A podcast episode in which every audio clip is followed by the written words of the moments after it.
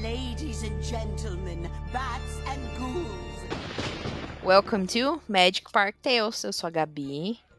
Eu sou a Bárbara. O que, que a gente vai falar hoje, Gabi? Hoje vamos falar do Halloween na Disney, como que a Disney comemorava e comemora hoje o Halloween e mais umas historinhas de terror pra... Terror, né? Aspas. Terror Disney pra assustar vocês. Lendas fantasmagóricas que aconteceu nos parques da Disney. Aconteceu não, acontece nos parques da Disney. Uhum. Pois é. A gente precisa contar desde o início, né? Pra entender como Uhum. foi a evolução da festa.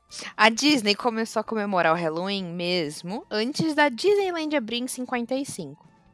Com personagens, artistas e carros alegóricos no desfile anual de Halloween da cidade de Anaheim, que é onde a Disneyland está. Mas só foi em 1959, quatro anos depois que a Disneyland abriu, que aconteceu o primeiro desfile dentro do parque, chamado a Parade of Pumpkins, o desfile das abóboras. E foi um, um dos poucos eventos na história da Disney que o próprio Walt Disney participou do planejamento. Gente, que mágico, né? Quem não queria estar na Parade of Pumpkins? Fica melhor. No sábado, antes do Halloween, a Disney empilhou mil abóboras. Um número bem ambicioso, mesmo para os padrões do Walt. Ele empilhou do lado de fora dos portões de uma área de piquenique barra eventos que ficava perto da entrada principal da Disneyland. Os convidados que queriam participar do desfile e do concurso de escultura em, em abóboras levaram para casa uma abóbora e voltaram no Halloween com uma fantasia e sua abóbora esculpida para desfilar na frente dos juízes. Bem coisa do passado mesmo. É. A- Após o julgamento, as crianças levaram suas criações ao Mickey Mouse Club Theater da Fantasyland para receber os seus prêmios. Quando as festividades terminaram, os competidores e os seus acompanhantes receberam entrada gratuita para a Disneyland durante o dia. Ah, até eu participava, assim, né? Claro, é muito legal, bem coisa de Walt mesmo, né? Bem Participa, coisa de Walt. Participar e ganha a recompensa que era a entrada do parque. Quem não queria? As celebrações de Halloween na Disney foram mínimas durante os anos de 1970 e 80 e início dos anos 90.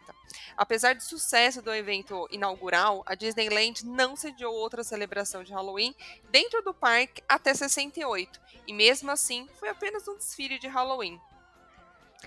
Bom, na década dos anos 70, o Magic Kingdom no Walt Disney World na Flórida organizou festas de fim de semana de Halloween com atividades temáticas e entretenimento. Esses eventos geralmente aconteciam após expediente, com músicas ao vivo, shows de mágica e desfiles só para os adultos.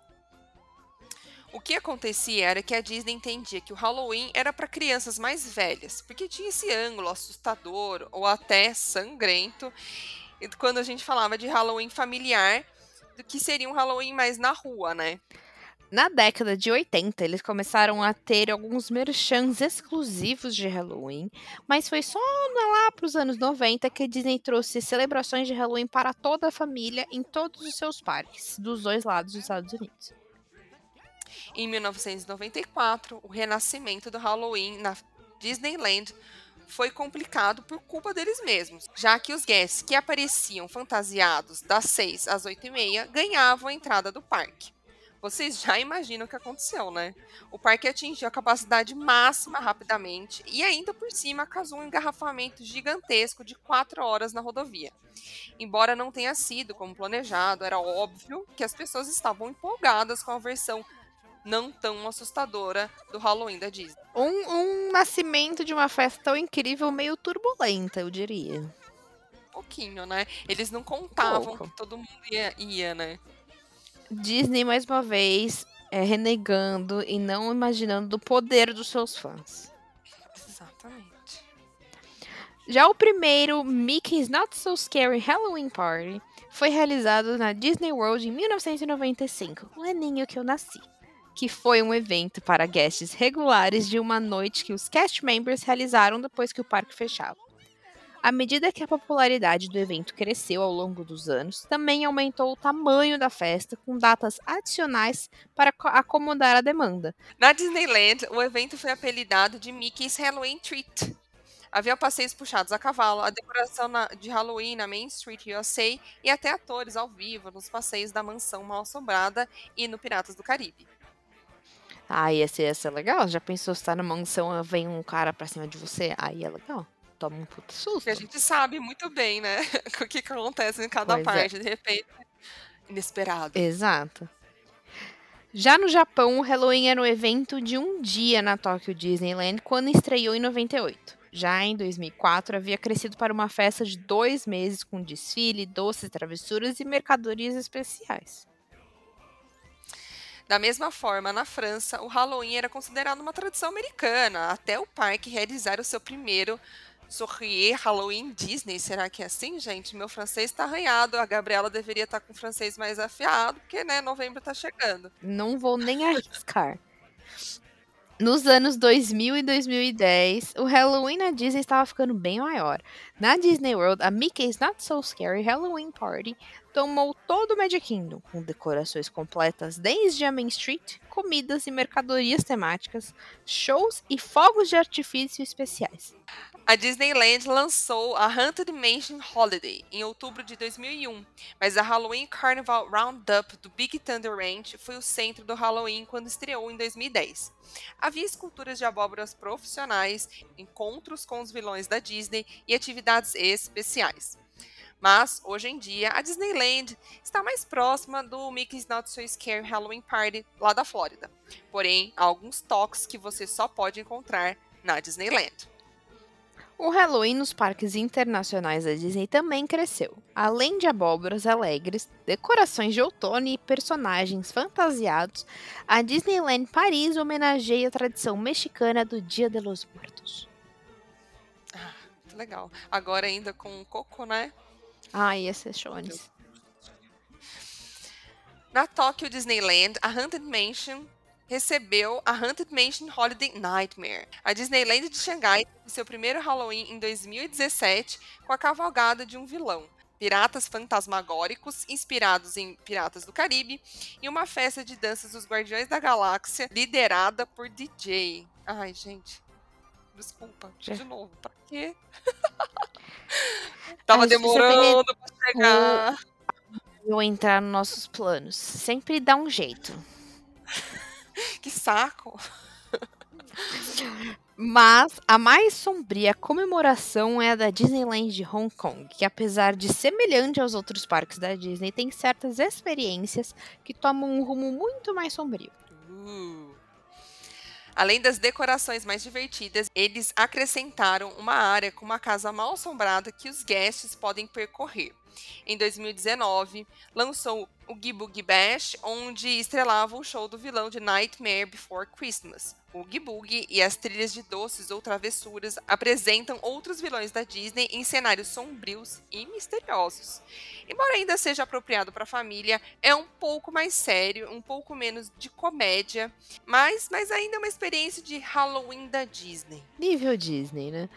Além das decorações, a Disney tem outra maneira de assustar, que são as lendas de terror que assombram várias atrações dos parques. Nós selecionamos as mais interessantes e vamos começar com as, as rides mais óbvias. Começa, Bá. A primeira é, claro, que é a Torre do Terror. Há uma lenda do boneco ventríloco aterrorizante chamado César. E aí já falou ventríloco, a gente já sabe onde como vai, né? Que foi originalmente a estrela do seu próprio episódio do seriado The Twilight Zone.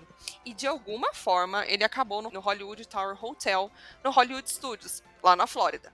E se você esteve na atração, provavelmente já o viu no porão.